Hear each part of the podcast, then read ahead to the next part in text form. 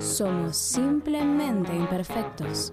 Un revés a la rutina semanal.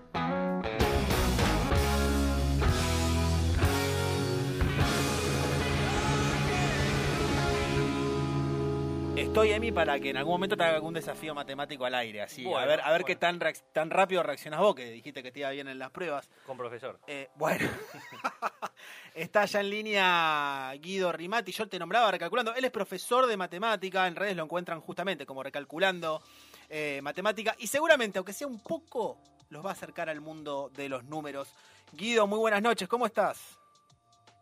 Hola, buenas noches chicos, un gusto saludarlos y compartir un rato con ustedes. Bueno, muchas gracias por, por atendernos. Eh, mirá, te, confieso algo de preproducción. Cuando surge la entrevista con vos, es porque Marisa, eh, una de nuestras participantes que hoy no está justamente, ella tiró, che, sigo a fulano en Instagram, me parece recopado lo que hace, ¿por qué no lo entrevistamos? Miramos y obviamente acá, acá estamos. Eh, yo contaba que vos sos profesor de, de- de matemática, tenés un libro, El lado oculto de las matemáticas, historia y curiosidades que no van a poder creer la gente, eh, que en tus redes sociales acercás la matemática a la gente. Y para que vos veas eh, el tipo de audiencia que vas a tener, no lo digo por nuestra audiencia, valga la redundancia, sino por nosotros tres que estamos acá, para que veas el nivel de la audiencia, yo quiero arrancar preguntándote algo. ¿Es matemática o matemáticas? Bueno, esa es una, una discusión que hasta nos damos nosotros mismos, ¿eh? o sea, Ah. no, no está todavía definido, De- también depende a qué apuntes cuando hablas del tema, pero no es, no es que está la palabra puesta eh, en definitiva para todos, o sea que no nos podemos seguir peleando tranquilos, no, ¿Y vos usás más matemática o, o matemáticas o indistinto? Depende del día. No, no, yo uso más matemáticas porque considero que está, viste, como que está, hay muchas cosas que participan ahí adentro, entonces es como que, bueno, abarca distintas ramas. Bueno, lo engancho por ahí. Bien, en la cuenta recalculando, eh, hay muchos memes, chistes relacionados a, a cuestiones matemáticas, además de acertijos, historias eh, que contás que están realmente muy interesantes. ¿Por qué surgió eh, esto, Guido? Me refiero, no sé, un día dijiste, che, basta de que los pibes a los que le doy clase les chupa un huevo la matemática, o dijiste, vamos a tratar de acercar la matemática a la gente para que vean que realmente es algo que, que está copado, o cómo surgió? O está mirando más el celu que la clase, así que ya directamente voy al celu. Claro. Acortamos camino. Hay, hay un poco de todo eso, ¿eh? hay un poco de todo eso. Mira, Recalculando surgió eh, como una invitación a descubrir el placer de hacer matemáticas. Esa fue la idea original de Recalculando. Y es una palabra interesante, placer, porque no es algo que suela... Estar Ir de la asociado a las mano, ¿no? Digamos, no, claro. No, no, uno, no- uno no tiene muchos recuerdos placenteros del, del- del colegio, digamos, con, la- con las matemáticas. Pero la idea era empezar a mostrar otro lado, a lo mejor cosas que no se ven tan seguido en la escuela. Y, y, bueno, eso también surgió un poco de, de crisis mía, digamos. Yo a- adoro laburar con chicos y demás, pero sentía que algo faltaba, ¿viste? Como que iba y enseñaba técnicas y técnicas y técnicas y que técnicas que en algún momento te van a servir para algo, porque viste que eso se dice mucho. Cuando sea grande, esto te va a servir para. Este. Y a los chicos medio que mucho eso no les cabe. O sea que no, no está mala la respuesta, ¿eh? no es que sea mentira, pero como que necesitan otra cosa. Ellos quieren verla ya, o sea, disfrutarla en el, en el momento, ¿no? Y puedo deducir Este, hay- entonces, hay un- perdón, pero puedo deducir entonces, Guido, que eh, tenés como cierta mirada crítica sobre lo que es el programa de cómo se da matemática. Quizás es eso lo que a- muchos nos va alejando a lo largo del colegio. Sí, sin duda. Yo creo que, eh, a ver cómo te lo explico con, con- con- con otro ejemplo, digamos. A vos te pueden enseñar a lo mejor toda la teoría de música, las musicales y demás, pero si no escuchaste una linda melodía, a lo mejor no te enganchas tanto. Exacto. O te enseñan cómo cortar la cebolla, pero si nunca probaste un rico guiso, también es como que, ¿para qué estoy haciendo esto? Entonces me parece que está faltando a lo mejor un poquito de, de mostrar cosas en las que uno pueda disfrutar más la matemática. Y eso es lo que, lo que yo creo que quiere apuntar el, el canal, digamos. O sea, que vos puedas eh, jugar mucho juego, mucho juego con números. Hay números que te hacen jugar a lo loco, magia. Ver, ver la matemática en la naturaleza, en el arte, en, en la música. Claro, Eh, acercar la matemática a lo Ver esos cotidiano. patrones. Exactamente, exactamente. Eh, o mismo las historias, las, hay muchas historias que te acercan muchísimo porque entendés un poco el contexto y que algunas que son guiones de Hollywood. Eh, que, que vos, que vos le cuentes a los chicos cómo, cómo se descubrió la, la- la solución a las ecuaciones al cubo, que vos me decís, no debe haber nada más aburrido que eso. Yo te puedo asegurar que es el guion de una película de Hollywood tranquilamente. Hubo duelos, traición, venganza, digamos, hubo de todo en, lo que es esa historia. Entonces es como que son distintas facetas que me parece que podrían acercar tranquilamente a la gente. Bien, eh, Guido, yo eh, estuve viendo y con, en tu Instagram cuando contabas lo de el cuarto de libra y un tercio de libra. No lo vamos a spoiler ahora, búsquenlo en Instagram, sigan el Instagram, recalculando.o, sí, así se enteran de, de esa historia que, que- que es genial. Eh, respecto a la matemática, en tu vida, Guido, ¿sos el que sale con los amigos y le hacen, bueno, haz la cuenta vos cuando viene para todo, cómo dividimos? Eh, o, o ya no? Típica, viste, somos robots. 723 y somos 7. ¿Cuánto pagamos? ¿Y qué sé yo cuánto pagamos? Hagamos la cuenta, si no... Se dan vueltas. O sea, Te- Tenés el No celular sé- en la mano, usá la calculadora, flaco. Vengo a No pasar sé- una- no un rato con por-. No sé dividir por tres cifras, no me interesa aprender a dividir por tres cifras, ¿para qué lo quiero? O sea, hay cosas que directamente no hace falta que aprendamos a hacer robots. Ya vienen los robots, no nos preocupemos que ya vienen los robots. Entonces, este hay cosas que ya no vale la- a lo mejor vale la pena más encararle a otro lado, pero sí, se usa mucho esto de que si sos profe de matemática tenés que ser un, un animal calculando, ¿viste? O sea que Eh, a veces te pueden cagar con el vuelto también. Sí, sí, claramente. Bueno, no, no hace falta que spoilemos, pero ya que hablamos del tercio de libra y el cuarto de libra, Claro. más o menos que los cagaron. ¿eh? sí. Este, Imagínate cómo lo debieran los profesores de ética, ¿no? En medio de una discusión, dirimiendo si un amigo le comió la mujer al otro. Vení, Claudio, vos que sos Sí, sí, profesor sí. de ética. Totalmente, totalmente, sí, sí. Bueno, hay, hay, una, hay un divulgador muy conocido que se llama Eduardo Sáenz de Cabezón, que tiene un canal en España que la rompe toda, que él usa mucho la frase que en, que en matemática hay que pasar un poco del páncreas al Kama Sutra. Este, porque, bueno, el páncreas, eh, ¿qué sería? Todo esto de la utilidad, hay que salir un poco de la idea de que es muy, digamos, el páncreas es muy útil, necesario, mucho más necesario de lo que nosotros imaginamos, cumple muchas funciones, como sería la matemática, pero pasar también un poquito a lo que es el Kama Sutra, el placer, al disfrutar y demás, ¿no? Sí. Este, Y, es es, una comparación que se usa mucho. y eso es entonces a lo que apuntás con desde tu lugar de divulgación. Exactamente. ¿Y sentí que se te enganchan más pibes o más gente grande? Yo creo que hay de todo, digamos. Yo creo que no, no necesariamente tenés que, entenderla para, engancharte, entonces eso es una ventaja. De la misma razón, de la misma forma que a lo mejor no tenés que entender sobre pintura para ir a un museo y disfrutar de algunas pinturas, ¿no? Este, pero cuando po- podés disfrutarla en distintas edades y cada, obviamente que cada uno tendrá cuestiones que son propias de la edad, digamos. O sea, hay una historia muy conocida de cómo el teorema de Pitágoras fue clave en un caso de venta de drogas. Bueno, eso será más para gente de grande, ¿no? Claro. ah, depende. Pero, pero bueno, Hoy en día no sé. suponemos. Por ejemplo, pero tus alumnos, eh, vos notás que, ¿Que se drogan? digo, que se enganchan más con, con este sistema que vos proponés. Mira, cada vez que yo arranco una clase, trato de arrancarlo con algún truco de magia, digamos, con respecto a, a números, eh, y esa es la mejor la parte donde más quieren participar, algún acertijo. Eh, yo creo que los pibes necesitan jugar mucho y se puede aprender mientras jugás. Entonces es como. Es medular, qué sé yo. Eh, es muy necesario. Sí, sí, claramente le- le- les gusta mucho más eso, ¿no? ¿Y los colegas cómo reciben Pero bueno. esto? ¿Ha- ¿Hay, hay recelo? ¿Hay algún, alguna parte del grupo de colegas que vea esto como algo más trivial, como que realmente finalmente nos está enseñando? ¿O todos se enganchan y el que no lo hace es porque no le sale? ¿Qué percibís vos?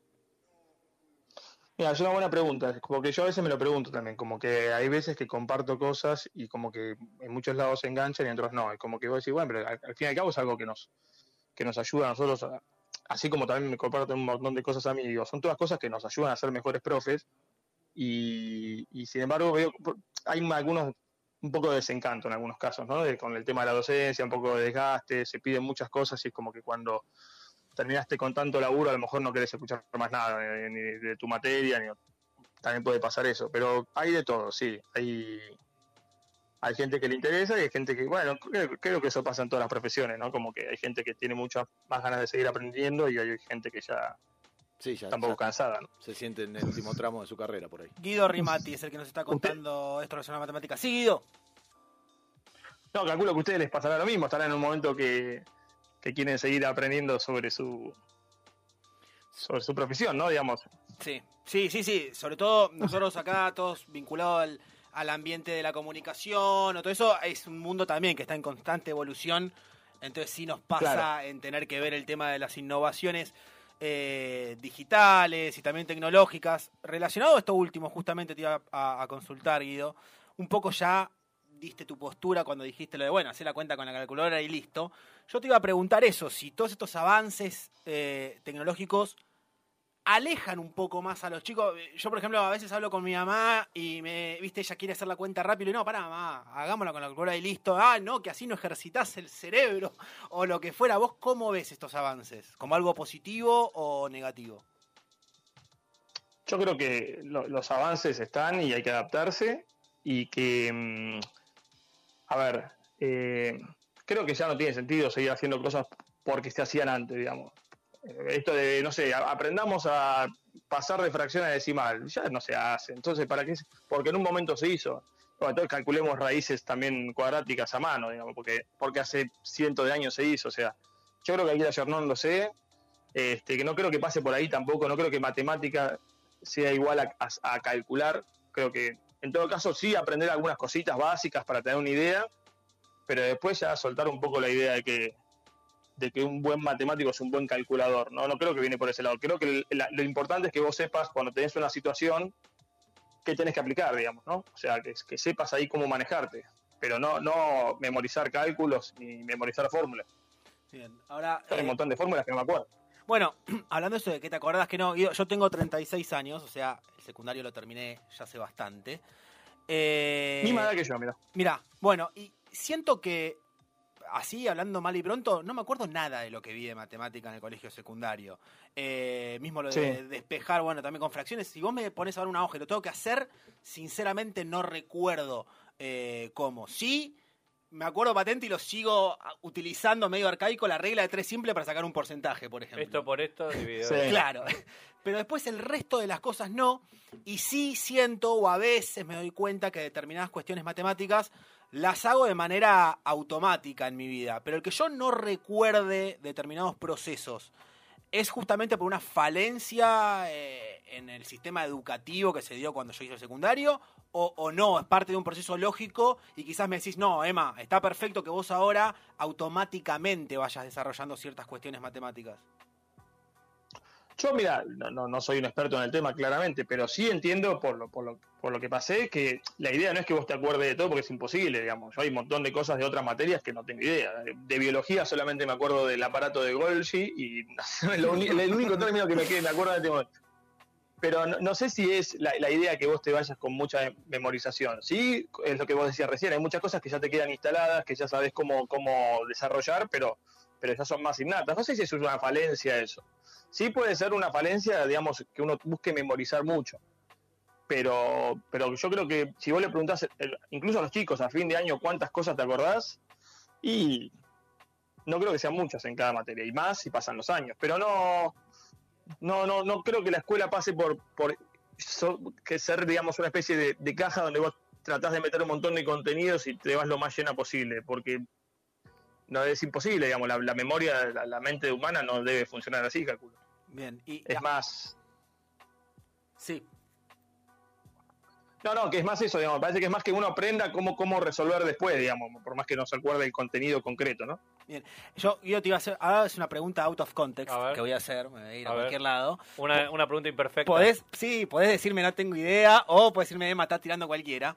Eh, el otro día veía que contaban ahí en unos tantos videos sobre eh, la dopamina que nuestro cerebro libera cuando vos en las redes sociales recibís likes o lo que fuera, que es una sensación de satisfacción que recibís. Y me acordaba, por ejemplo, ¿viste cuando resolvés un problema matemático o cuando una cuenta te da perfecto? Como que... Eran 15 siento- renglones y el final. Claro, y vos ves que el número le da perfecto y después lo contás y decís, sí, che, lo hice bien. Eh, ¿Tenés idea, Guido, si también hay algo de dopamina al resolver algo matemático o nada que ver? Sobre todo si ese número es el sueldo. Claro. Y que no sea negativo, ¿no? este, eh, y lo que pasa, eh, sí, yo no, no, ahí me, me, me matás. Yo, no, no- no Yo te tengo avisé idea que era out of cómo context. funciona el cerebro. sí, sí, no pensé, no pensé tan auto. tan Pensé que era Facundo Manes Eh, con el que estábamos hablando. Eh, sí, eh, a ver, son todas situaciones que te dan placer, ¿no? Digo, recibir likes por lo que vos estás buscando que la gente sepa, poder plantearte un objetivo que es resolver un ejercicio y resolverlo. Creo que vendrá por ese lado, ¿no? Pero la verdad que ahí no, no lo sé, no, te quiero guitarrear. Bien. Eh, recalculando.o es en Instagram eh, para que sigan a, a Guido divulgando matemáticas. En YouTube es Recalculando Matemática. Autor del libro El lado oculto de la matemática. Para conseguir el libro, Guido, ¿cómo hay que hacer? Está en Editorial Duncan y si no en Mercado Libre, este, también lo encontrás, y si no en Amazon, son, ahora creo que iban a empezar, recién salió, ahora iba a empezar a circular por librerías. Eh, déjame que te, te, te cuento dos cositas más, Sí, digamos, claro. para, para entender un poco más eh, lo, lo interesante que puede ser esto. Por un lado, lo que te decía, ver patrones mucho en la naturaleza. La naturaleza tiene un esqueleto matemático. Hay, hay cómo vos distribuís semillas en una planta de girasol no es el, azar, digamos. Hay todas fórmulas atrás. Que vos sepas eh, que dentro de 25 años y 6 días va a haber un eclipse que va a ser visto de Nueva Zelanda, eso también es, es, hasta cierta magia, ¿no? Porque vas a predecir el futuro, ¿no? Con modelos matemáticos. Eso también es muy interesante. Incluso también eh, en la literatura, digo, que vos, que vos desarrolles el pensamiento matemático, que vos desarrolles toda esa abstracción, no es que te hace ser más inteligente, pero desarrollás un tipo de inteligencia que te permite, digamos, todo, todo eso abstracto, que, te, que incluso te ayuda hasta, hasta desarrollar ideas. Vos fíjate Borges, Borges era una persona que hacía mucho, digamos, sabía mucho de matemática y que lo ayudaba mucho en sus, en sus textos, digamos. Hay un, hay un libro que se llama, un cuento que se llama el, el, el libro de arena, ahí está, el libro de arena El libro de Elena Babel. donde vos, vos cada vez que abrías la tapa, entre la tapa y la primera página, siempre aparecía una página nueva. Y vos decís, ¿y esa idea loca? O sea, ¿qué tiene que ver con matemática? Bueno, se relacionaba mucho con fracciones. Si vos pensás, la fracción más chica entre 0 y 1 está un medio, pero entre 0 y un medio está un cuarto. Y entre 0 y un cuarto está un octavo. Entonces, esos mismos pensamientos abstractos que uno desarrolla en matemáticas hasta te sirven como inspiración después en otras áreas, ¿no? Interesante, la verdad que interesante. Y esto así de manera eh, más íntima. Hay, hay algunos chistes eh, del Instagram que no los entiendo. Guido. Yo puedo comentar o mandarte un inbox para que me lo expliques. Me siento un boludo si comento ahí, ¿entendés? Sabes que tengo una amiga que me dice lo mismo. Uy, este lo entendí, este lo entendí, uy, Ah, che, este no ah, entendí nada. porque esa es otra, esa es otra. Cuando lo entiendo, se lo mando a toda mi familia haciéndome el guacho, ¿entendés? Y si alguien me dice, no entendí, ¿cómo Sí, que no lo claro. entendiste? Sos boludo. O sea, bueno, yo, yo te mando un inbox si no entiendo alguno. Eh, para Lo que- mismo pasa con, lo- con, los, con los acertijos. Cuando uno saca, viste, que te dice, uh, que yo no entendí nada, y después va y se lo dice a la familia y quedas como recapo, viste, como, Sí. ah, mirá la que tiré. Igual es curioso que nos enganchamos con todo eso. Eh, lo intentamos, por lo menos habrá quien nos lo intente una vez, diez veces, veinte, cien, pero nos enganchamos. Hay algo en el desafío de, de ejercitar la lógica, la matemática, o, o como lo llames, que, que todavía sigue atrapando. Y me parece que me da la sensación que cada vez atrapa más. No sé si las redes sociales ayudaron a eso, si el trabajo tuyo de gente como vos también ayuda a eso, pero percibo, percibo como un interés tácito por la matemática, ¿no? Es que, es que se puede plantear de forma muy interesante. Vos fíjate, por ejemplo, un- una sala de escape.